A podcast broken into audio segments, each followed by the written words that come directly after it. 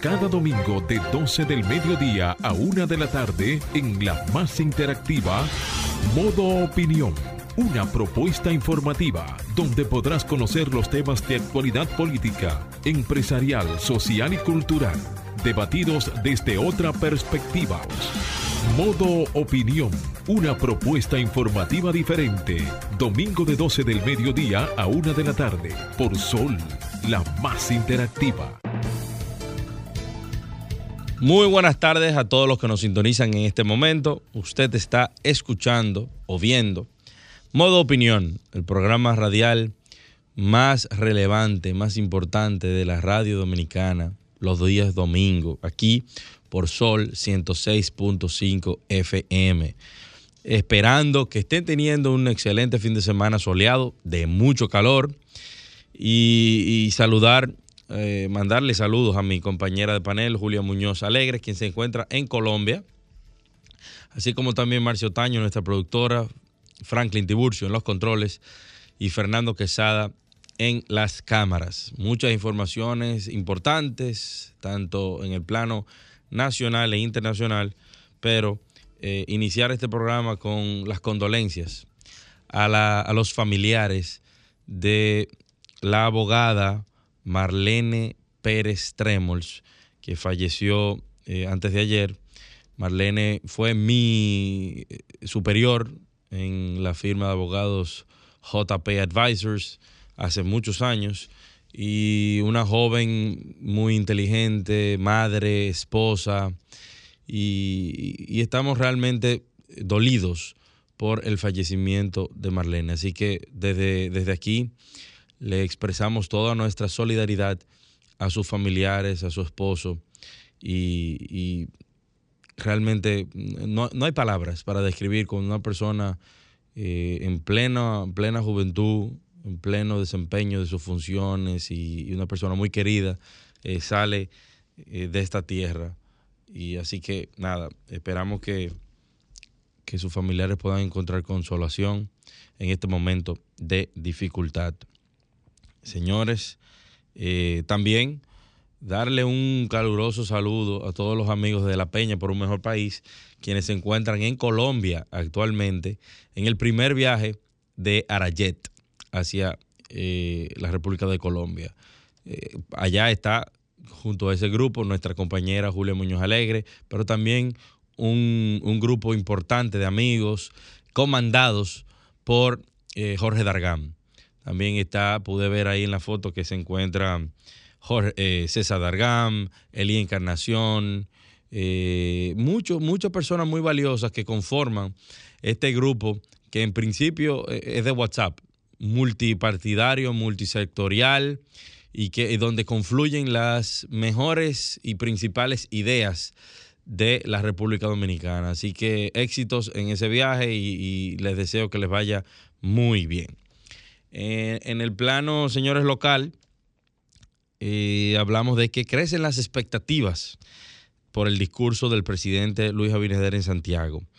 Eh, este, eh, este próximo 16. Las actividades que el presidente va a llevar en, Santiago por motivo del Día de la Restauración y el segundo aniversario del gobierno, así como las obras en carpeta que tiene el mandatario. Para este lunes se ha convocado a las nueve y media de la mañana a una rueda de prensa de la Gobernación Provincial de Santiago para dar a conocer la agenda oficial del presidente Abinader en esa ciudad. En ese sentido, tanto la gobernadora Rosa Santos, Ulises, Rodríguez, que es el, director ejecutivo de Proindustria, entre otros funcionarios y, dirigentes del Partido Revolucionario Moderno, han avanzado informaciones en torno a la visita del presidente.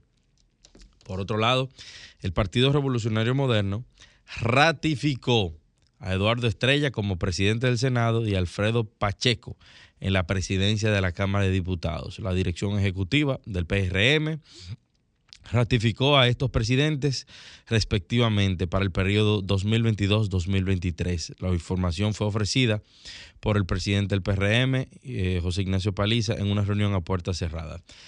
Eh, hemos visto que muchos de los senadores que incluso aspiraban a la presidencia en el Senado particularmente, se han pronunciado eh, o diciendo que avalan esta decisión y que, y que bueno, eh, apoyan la decisión partidaria, aunque sabemos que para la mayoría de los PRMistas tener a don Eduardo Estrella presidiendo el Senado ya a dos años de gobierno le genera cierta incomodidad porque lo primero es que don Eduardo no es del PRM y, ya van dos años. O sea, se supone que la alternancia debería primar en eh, la cámara, en las cámaras, pero principalmente en el Senado, porque no es un PRMista. Entonces, eh, bueno, lamentable para muchos y otros lo ven de manera positiva porque don Eduardo es una persona conocida por su seriedad y que ha manejado eh, el Senado de una manera pulcra y, transparente. Aunque también, hay que decirlo, han pasado más préstamos que nunca en la, historia de la República Dominicana. La, historia juzgará eh, ese tema de la cantidad de préstamos que se han tomado. Señores, comienza la etapa crítica de la temporada ciclónica en la República Dominicana. La Oficina Nacional de Meteorología, ONAMED y el Centro de Operaciones de Emergencias, el COE, llamaron a la población a estar alertas ante el comienzo este lunes 15 de agosto del denominado periodo crítico de la temporada ciclónica, etapa en el que se dan las condiciones para la formación de fenómenos atmosféricos de gran intensidad. La directora de ONAMED, Gloria Ceballos, explicó que ese periodo está comprendido entre la segunda semana del mes de agosto y la primera del mes de octubre de cada año, tiempo en que las aguas del Atlántico tropical están más cálidas, facilitando la formación de los ciclones tropicales. Así que señores, mucho, mucho ojo, estemos pendientes de las informaciones que se van eh, transmitiendo de parte del COE y de ONAMED, porque si bien es cierto que Dios nos ha bendecido y nos ha protegido, no es menos cierto que en cualquier momento nosotros pudiéramos eh, ser eh, tocados por eh, este tipo de fenómenos tropicales. Señores, y cambiando un poco de tema, hablando de la situación de Fernando Tatis Jr., el manager de San Diego dijo que está, que, que el mismo Tatis está arrepentido.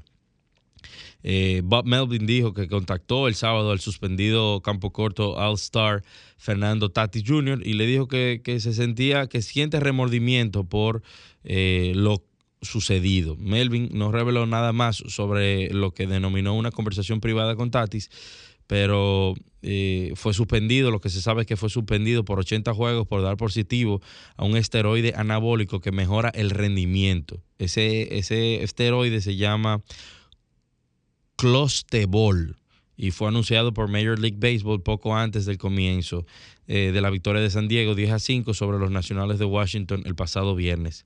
El capitán de primer año de los Padres dijo que no se sentía que no sentía la necesidad de volver a discutir la suspensión de Tatis con otros jugadores antes del partido del sábado ante los Nationals en, los National Park.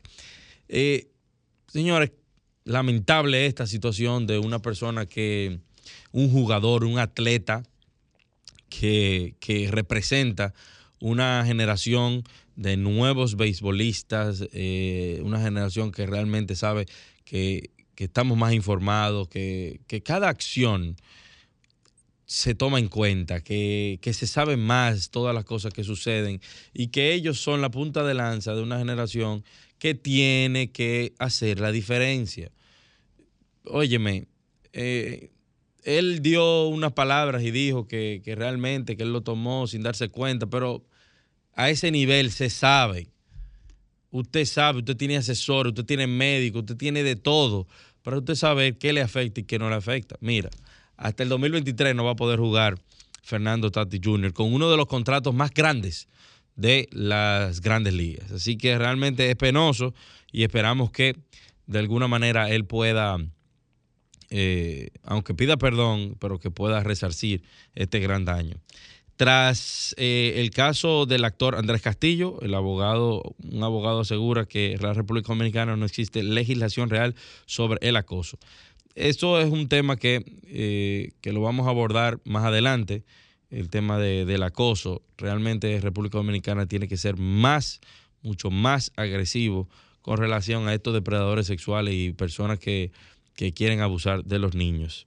En el plano internacional, el Partido eh, Republicano respalda al expresidente Donald Trump debido a los allanamientos que le realizó el FBI. Dice la nota que los republicanos del Congreso que confían en Donald Trump para, eh, para que se entusiasme a los electores en los comicios de fin de año, no solo están defendiendo al expresidente del allanamiento por el FBI de su mansión en Mar-a-Lago, en la Florida, sino que también están aprovechando políticamente con retórica grave y potencialmente peligrosa contra el sistema de justicia de los Estados Unidos. ¿Qué pasa? El, según lo que ha salido y ha trascendido a los medios de comunicación, es que al expresidente se, se le investiga por haber violado eh, la ley de espionaje y eh, haber ocultado o llevado, haberse llevado documentación que pertenece al gobierno de los Estados Unidos y que fue, parece que, incautado o decomisado en su propiedad de Mar-a-Lago. Pero por el otro lado, eh, parece ser que, según lo que dice, lo se dicen los abogados y la defensa del expresidente Trump, hay una persecución política contra él porque no quieren que él sea un candidato eh, para las elecciones del 2024. Y la realidad es que, independientemente de este caso en particular, se ve como los demócratas, a la cabeza del presidente Joe Biden, tienen una eh, eh, están en cacería contra este presidente, expresidente Donald Trump, que para bien de muchos y para mal de otros, es una figura que, aunque controversial, concita muchas pasiones, emociones y, y que cuenta con mucho apoyo. Y que posiblemente, si no lo bloquean tanto, llegue a ser de nuevo el presidente de los Estados Unidos. Esa es la realidad. Lo que pasa es que a muchos no les gusta su forma, que no representa esos sectores que quieren controlar, los sectores de los medios de comunicación. Y ahí está. Tenemos una lucha que ha puesto en evidencia que Estados Unidos no es eh, la métrica, que no es la regla, que Estados Unidos no es lo que profesa ser y que, que quiere que otros países sean. Eh, el ejemplo de moralidad no lo son. los casos se han dado y se han visto. Y, ahí están. Frente a toda la, toda la población mundial, nosotros hemos visto cómo se ha comportado los Estados Unidos en esta crisis y, no son un, referente eh, institucional ni de moralidad para el mundo. O sea, eso, eso que quede bien claro. Por otro lado, señores, el Papa pide misericordia para el atormentado pueblo ucraniano. El Papa Francisco pidió eh, misericordia para el atormentado pueblo ucraniano después de rezar el Angelus con los fieles congregados en la Plaza San Pedro en el Vaticano. Un pensamiento especial va dirigido a los numerosos peregrinos que se han reunido hoy en el Santuario de la Divina Misericordia de Cracovia, donde hace 20 años San Juan Pablo II hizo el acto de entrega del mundo a la Divina Misericordia. Y una información que ya comienza a salir en los principales medios internacionales y locales es una tragedia en Egipto, en una iglesia en Egipto con al menos 41 muertos debido a un incendio. El Señor tenga piedad y misericordia de todos los familiares de estas 41 almas que se perdieron en este incendio en Egipto. Vamos a una pausa y continuamos aquí en modo opinión.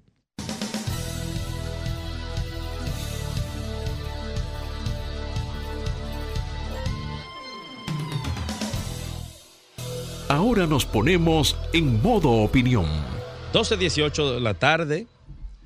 Eh, continuamos aquí en modo opinión. Señores, hoy eh, estamos a 14 de agosto. En dos días ya será el 16 de agosto. Y el gobierno dominicano, encabezado por su presidente Luis Abinader, llega a su segundo año. A su segundo año. ¿Y qué pudiéramos decir de la llegada del segundo año segundo año de gestión del presidente Abinader. Todavía las personas lo, la ciudadanía, según los sondeos que se han hecho públicos, lo perciben como un presidente bien intencionado que quiere llevar a cabo importantes transformaciones a nivel institucional del país, pero lo encuentra con una grave crisis económica, una, altos niveles de inflación debido a que en principio asumió la presidencia de la República en, en medio de una pandemia de consecuencias económicas importantes, pero también se agudiza con la crisis generada por la guerra en Ucrania y, las consecuencias derivadas de esta que no escapan, que son mundiales y que la República Dominicana no escapa. Ahora bien, ¿qué ha hecho el gobierno para enfrentar estas crisis, estas crisis económicas? Y lo que realmente vemos es que la gente se queja del alto costo de la vida, que independientemente de las causas que nosotros pudiéramos endilgarle, la gente piensa en el aquí y en el ahora. La realidad es que el, aunque el gobierno ha hecho un esfuerzo importante para subsidiar los costos de los combustibles, los medicamentos, la comida sigue altísima. Y las personas muchas se preguntan qué vamos a hacer con el costo de la vida. El costo de la vida sigue siendo el principal problema que les afecta a los ciudadanos según los principales, las principales encuestas seguidas de la, inseguridad, la violencia. Fíjense cómo el día de ayer los medios eh, informan de que el director financiero de la Policía Nacional, un general, fue apuñalado. Fue apuñalado en un supermercado en la 27 de febrero aquí en el Distrito Nacional, en, eh, en un evento que no, no se tienen más detalles. Pero llega el segundo año del gobierno, el presidente hace algunas modificaciones al su tren gubernamental, donde todavía se están esperando de que sean, se hagan algunos cambios importantes a niveles ministeriales. Pero el presidente también llega a su segundo año de gobierno sin su brazo y enlace con el sector empresarial y dejando afuera, porque la gente, aunque diga que Fulcal eh, está en el tren, es un ministro sin cartera y fue removido de quizás el principal ministerio o el, ministerio que más recursos maneja, que más empleados tiene, que a nivel político se ve que, pudiera tener una, estructura importante. Y, y, bueno, llega sin estas dos, sin la mano derecha y sin la mano izquierda, con visualización de una reelección y no sabemos qué implicaciones pudiera tener esto de cara al futuro. Eh, el presidente llega eh, al segundo periodo de su gobierno, el segundo año de, su gobierno, con eh, importantes casos presentados por el Ministerio Público ante la justicia dominicana, que ahora deberán correr el, camino, el trayecto del debido proceso. Y veremos qué qué va a pasar con eso, pero el hecho de que el presidente, sea en, su mandato, de que el presidente haya empujado a un ministerio público que aparentemente es independiente, eh, tiene, eh, vamos a decir, gratificaciones políticas que se le adhieren a su figura presidencial. Y por eso vemos que el presidente se mantiene con alto nivel de popularidad, no así necesariamente el partido, su partido. Vemos que estos dos años van a ser eh, muy duros porque hay rumores de otras guerras, vemos la situación eh, de China y Taiwán, y, lo que esperamos es que eso no trascienda, pero eh, ojalá que eso no llegue a la situación de Ucrania, porque ahí sí pudiera agudizar mucho más la crisis que estamos viviendo todos y que se vive también en la República Dominicana. Dominicana. Pero también el año que viene es un año ya preelectoral, donde se van a estar viendo movimientos. En octubre el Partido de la Liberación Dominicana elige su candidato y quizás esa luna de miel que se le dio por mucho tiempo debido a la pandemia del COVID-19 al presidente Luis Abinader no va a sentir esa neutralidad de los partidos de oposición, sino que parece que se va a agudizar un poco más y se verán más ataques, veremos cómo el, el gobierno va a tener que unificarse porque la percepción que se tiene es de que el gobierno del presidente Abinader no está unificado ni en cuanto a sus logros ni en cuanto a los ataques. Muchas veces nosotros vemos eh, importantes iniciativas que se han llevado a cabo desde diferentes ministerios que solamente la defiende el ministro que lleva a cabo o que, supervisa, que, que maneja esa institución. Pero no se ve una defensa multisectorial, una defensa de gobierno ante todas las iniciativas y ante todos los ataques. Eso es una crítica que se le hace al gobierno y que ellos deberían eh, tomar como nota y, trabajarlo, porque ellos necesitan llegar unificados en cuanto a ejecutoras de gobierno, porque es lo que van a presentar de cara a un proceso eleccionario. Esas son las cartas que ellos tienen que salir, sacar en, el proceso eh, electivo que inicia y que, que se va a sentir más agudizado a partir del año que viene. ¿Qué hemos hecho nosotros como gobierno? Vendimos un cambio, nos planteamos como un cambio, pero en este cambio hemos hecho esto, esto, esto y aquello. Pero si no lo hacen de manera colectiva, ese cacareo no real y efectivamente no se va a sentir y no va a granjearse ese apoyo político. Es cuanto, Franklin, adelante.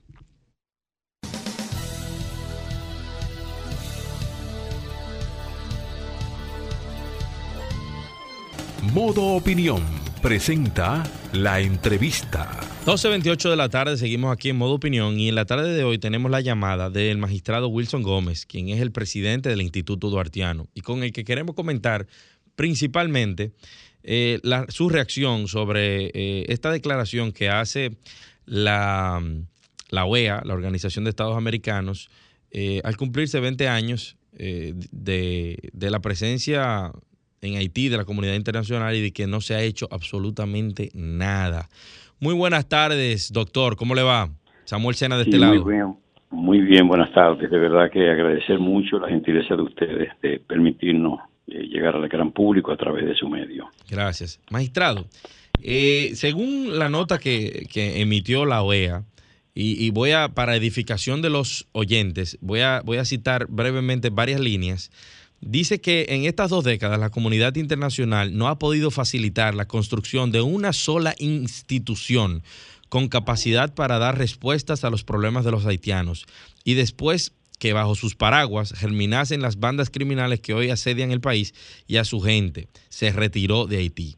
Para la OEA nos encontramos ante una versión más o menos radical de un Estado fallido y una sociedad civil débil y vulnerable. Y es absurdo afirmar que en ese contexto de destrucción, la polarización y pobreza, los haitianos puedan encontrar una convivencia pacífica.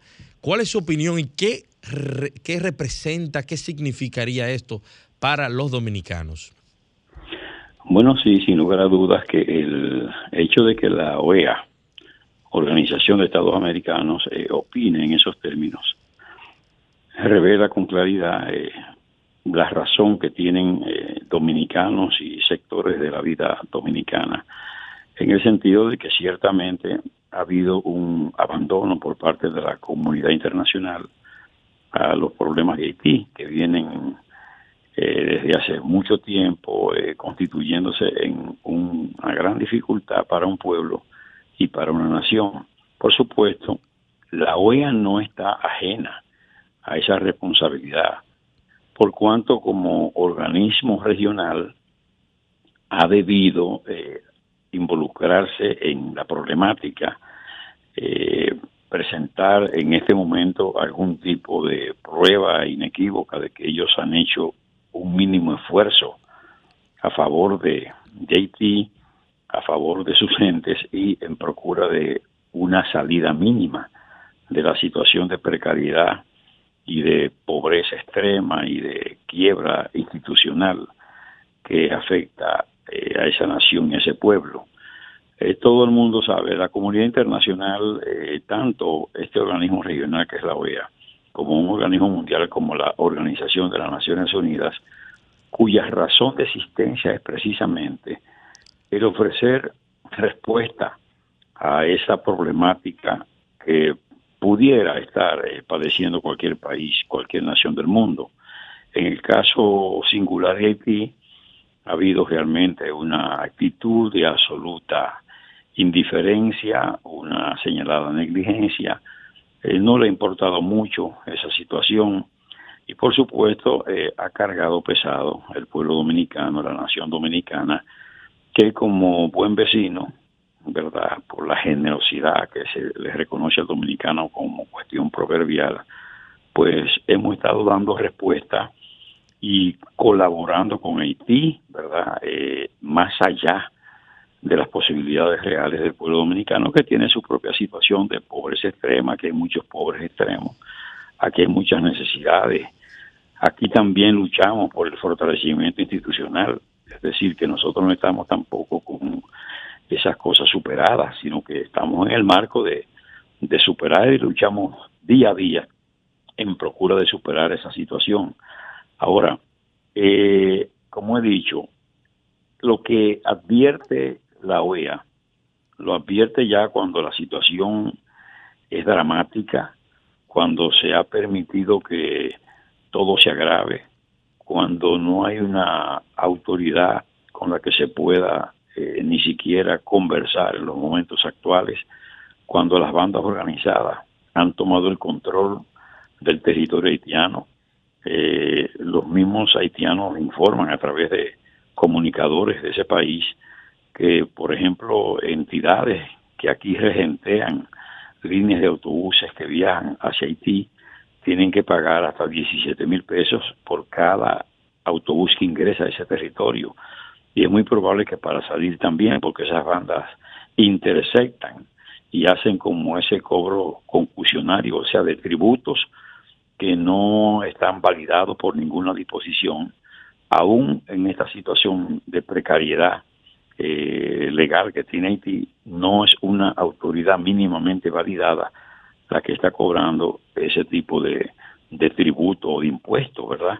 Entonces, esa situación se le ha ido de la mano. De verdad que la comunidad internacional ha sido bastante irresponsable y con ellos, con, con esos organismos internacionales también, determinadas potencias que tienen compromiso, como el caso de Estados Unidos, eh, Canadá y Francia, que son eh, potencias y grandes naciones que tienen un compromiso especial con Haití por asuntos históricos y además por el hecho de que, como quiera que sea, en algún momento han tenido impacto e incidencia y podríamos decir hasta algunos beneficios de ese país. ¿A qué usted, eh, usted cree, a qué se debe de que estas potencias y, la misma OEA, la misma ONU, eh, tengan esta desidia o, y no hayan eh, realizado más esfuerzos por rescatar el Estado fallido de Haití?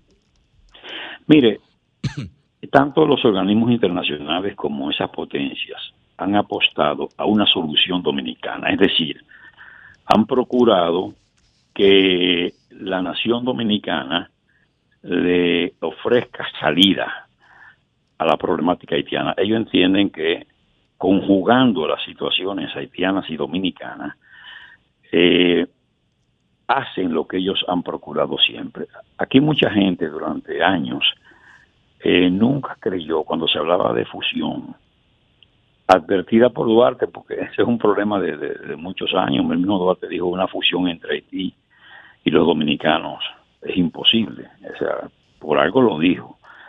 En el tiempo, inclusive en el año 1994, se recuerda al doctor eh, Joaquín Balaguer, entonces presidente de la República, que en una alocución expresó eh, su preocupación y hasta casi recriminó a los eh, senadores y diputados de la época, porque en ese entonces no existía lo que existe hoy, que el Tribunal Constitucional tiene la calidad, la facultad y la obligatoriedad de ejercer un control preventivo de la constitucionalidad de los contratos y convenios, ¿verdad?, que se hacen entre nuestro país y otras naciones. Entonces correspondía única y exclusivamente ejercer ese control al Congreso Nacional. Lo cierto es que el doctor Balaguer recriminaba a los senadores y diputados porque en un préstamo intervenido entre Estados Unidos y República Dominicana, eh, se decía en una cláusula, eh, como en cierto modo una cláusula de advertencia, ¿verdad?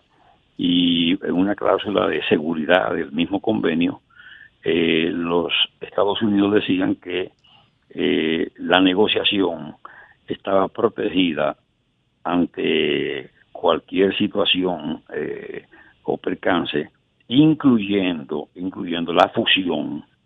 ¿Qué? República Dominicana. Eso está en las redes inclusive. Eh, yo voy a hacer lo posible por ver si le hago llegar a ustedes por favor, sí. la voz del presidente.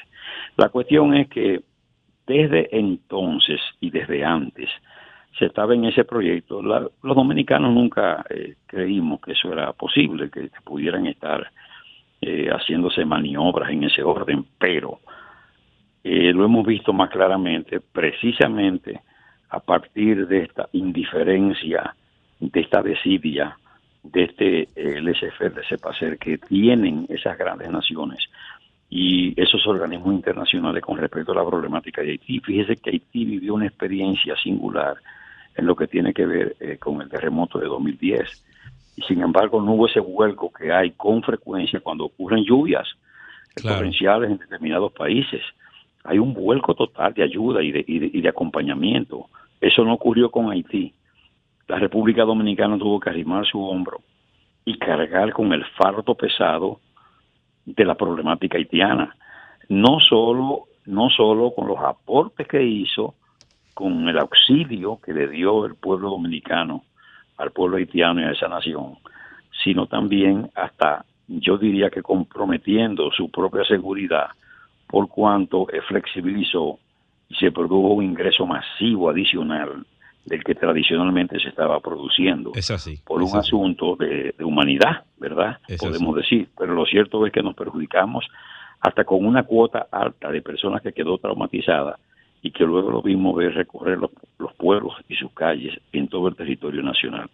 Ya hemos pagado de verdad que una cuota más allá de lo razonable. Ya nosotros no soportamos más con, un presupuesto nacional de, nuestra nación comprometido con parturientas, con enfermos, eh, todos esos planes de seguridad social que implementa el gobierno, tarjetas, eh, asistencia eh, médica, todas esas cuestiones están comprometidas porque hay una masa importante de la población haitiana que recibe estos beneficios y eso en desmedro de muchos dominicanos que no tienen acceso al amparo de estos servicios sociales.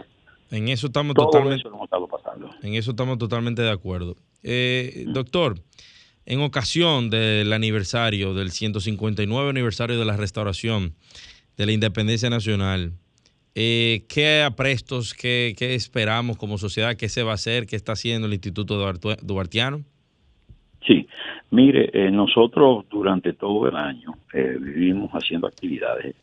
Lo que pasa es que son ya actividades comunes, no son noticias.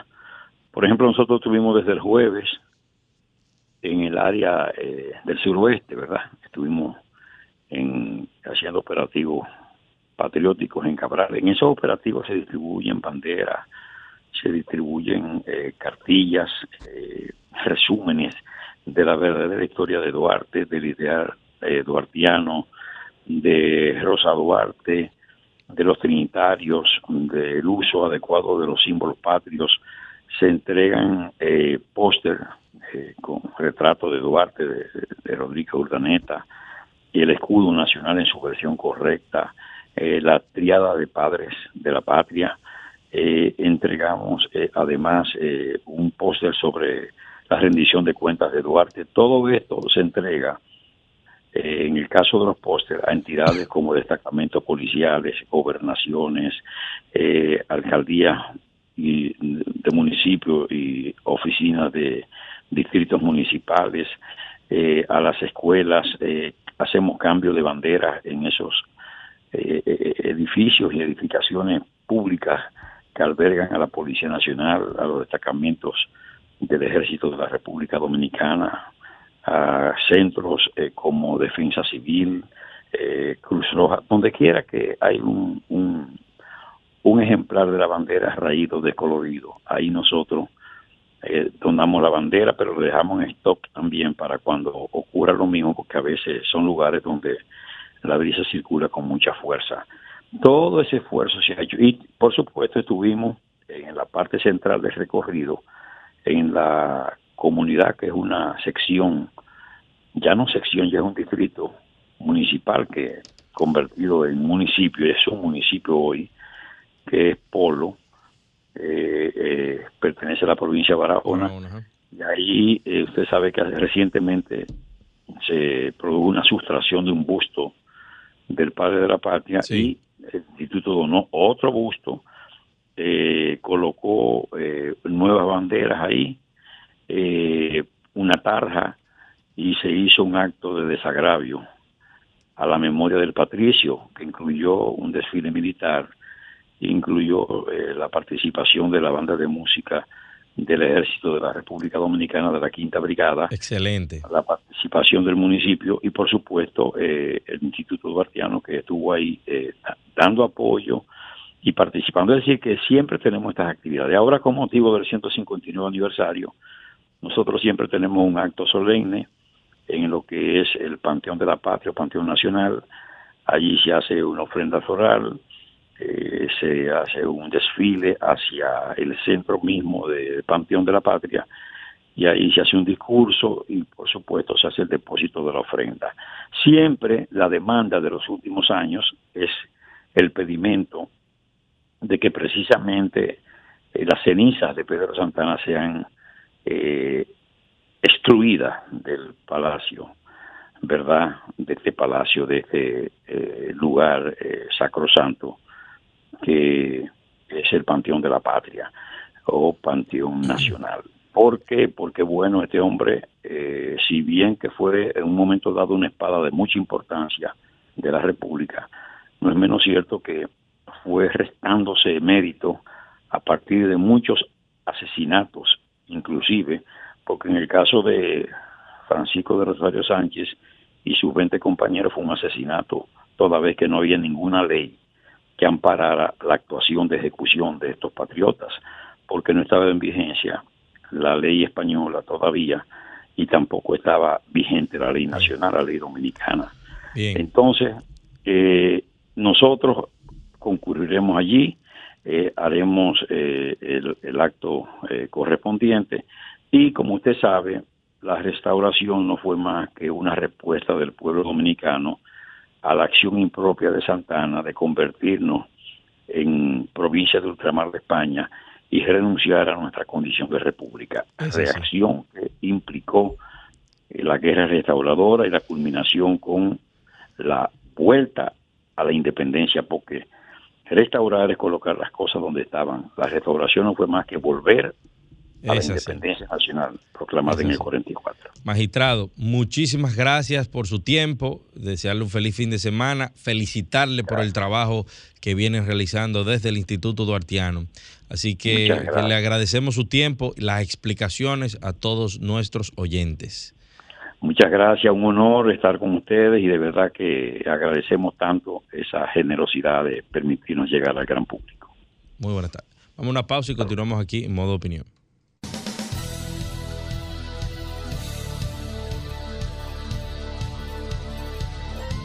Ahora continuamos con Modo Opinión, donde nace la información. 12.49 de la tarde, seguimos señores aquí en Modo Opinión y llegó el momento de escuchar la opinión de los importantes, de ustedes, los oyentes. La pregunta del día de hoy es, ¿cómo valora usted estos dos años de gobierno del presidente Luis Abinader y el PRM? Vamos a los teléfonos para que llamen. Quiero que llamen, denos su opinión, por favor. Comunícate 809-540-1065. 1-833-610-1065 desde los Estados Unidos. Sol 106.5, la más interactiva. Muy buenas tardes. ¿Quién nos habla y de dónde? Buenas, le habla Irwin de Santo Domingo Este. Adelante, Irving. Mire, yo quiero hablar primero con mucho respeto porque entiendo que cada gobierno que tenemos en esta democracia, poca o mucha, pero es democracia y debemos eh, hacerlo de esa manera. Ok. Pero entiendo que de la manera eh, que generó eh, la narrativa creada por, por el excelentísimo señor presidente siendo candidato, eh, fue, fue tanta que para mí, en quienes él ha creído y es su equipo, porque él no va a buscar gente ni de Júpiter ni de Estados Unidos, ese es su equipo que lo ayudó a ganar. Ahora, no le han respondido absolutamente para nada bien y fíjese algo. ¿Por qué lo digo? Criticaron 16 años de gobierno corrido del PLD, han buscado eh, una que otras figuras que la tienen encartadas ahí y se le está por, por pasar juicio de fondo, pero 16 años. Y aquí en solo dos años, que se cumplen mañana o el martes, Mire cuántos escándalos han explotado y él por los escándalos que revientan ha tenido que buscar la manera de cómo armonizar mejor las cosas. Entonces, ¿qué es lo que yo le pido al señor presidente? Que se concentre en gobernar, que vea cuáles de las gentes en las que él puede confiar en lo adelante le pueden seguir ayudando y que la narrativa de lo pasado ya cambie porque ahora estamos en el presente y ver cómo él puede terminar estos dos años de la mejor manera posible para todos. No te vayas. ¿Quiénes deberían ser cambiados a tu, a tu juicio? No, mira, es que es que si yo si yo te digo eso, quizás hablo con irresponsabilidad. ¿Sabe por qué? Porque él, que es el presidente, entiendo que sentado ahí en su centro de, de, de, de acción, como le llaman en su en su en su centro de batalla, pues él debe ver en su cuartel general, él debe ver lo que tiene. Y él es que debe buscar lo mejor de lo que tiene. ¿Sabe por qué? Porque él es que conoce lo que tiene y en, y en quién confiar. Él es que sabe. Yo Muchas gracias, Irving, por tu comentario. Muy buenas tardes. ¿Quién nos habla y de dónde? Muy buenas tardes. ¿Quién nos habla y de dónde? Buenas tardes. ¿Quién nos habla y de dónde? Buenas tardes, buenas tardes, equipo. Miguel Fernández del Distrito Nacional. Miren, Adelante, Miguel. El esfuerzo que está haciendo el presidente, inclusive en la comunicación de la ejecución de su gobierno, excelente. Ahora, vemos que le habla es una persona que, que trabajó directamente en el trabajo de la carpintería del triunfo en primera vuelta. Pero yo creo que el presidente debe sacudirse, tiene amigos, tienes allegados que tiene que sentarse hoy y decirle, hay que hacer un trabajo que el pueblo nos ha encomendado y debemos garantizar la confianza del pueblo dominicano y por lo cual necesito su cargo. Porque en la parte social yo creo que debe haber una gran revolución para poder tener al mando la, la visión del presidente. Y voy a terminar con esto porque en seguridad yo creo que el plan que ha ejecutado el presidente tiene que ir acorde con la parte social. Y lo otro es que hay algunos funcionarios que duraron dos años para interpretar su cargo y ahora entonces le están cogiendo como la el gustico al cargo después de todita. Entonces yo creo que el presidente debe hacer una revolución de cambio tremenda para garantizar lo que le han puesto en su hombro que es el verdadero cambio. Muchas gracias. Muchas gracias por su comentario. Fíjese, esa es una, una persona que milita y que trabajó para la victoria electoral del Partido Revolucionario Moderno y le hace un, le, llama a consejo al presidente y fíjense que la remoción de la mata, que remener la mata, no solamente viene de afuera, viene de adentro. Y eso es importante que se escuche. Señores, hemos llegado lamentablemente al final de este programa. Eh, agradecidos por sus comentarios, agradecidos por eh, participar de manera activa, dando su opinión. Eh, nos escuchamos y nos vemos la próxima semana, Dios mediante. Que Dios les bendiga. Adelante, Franklin.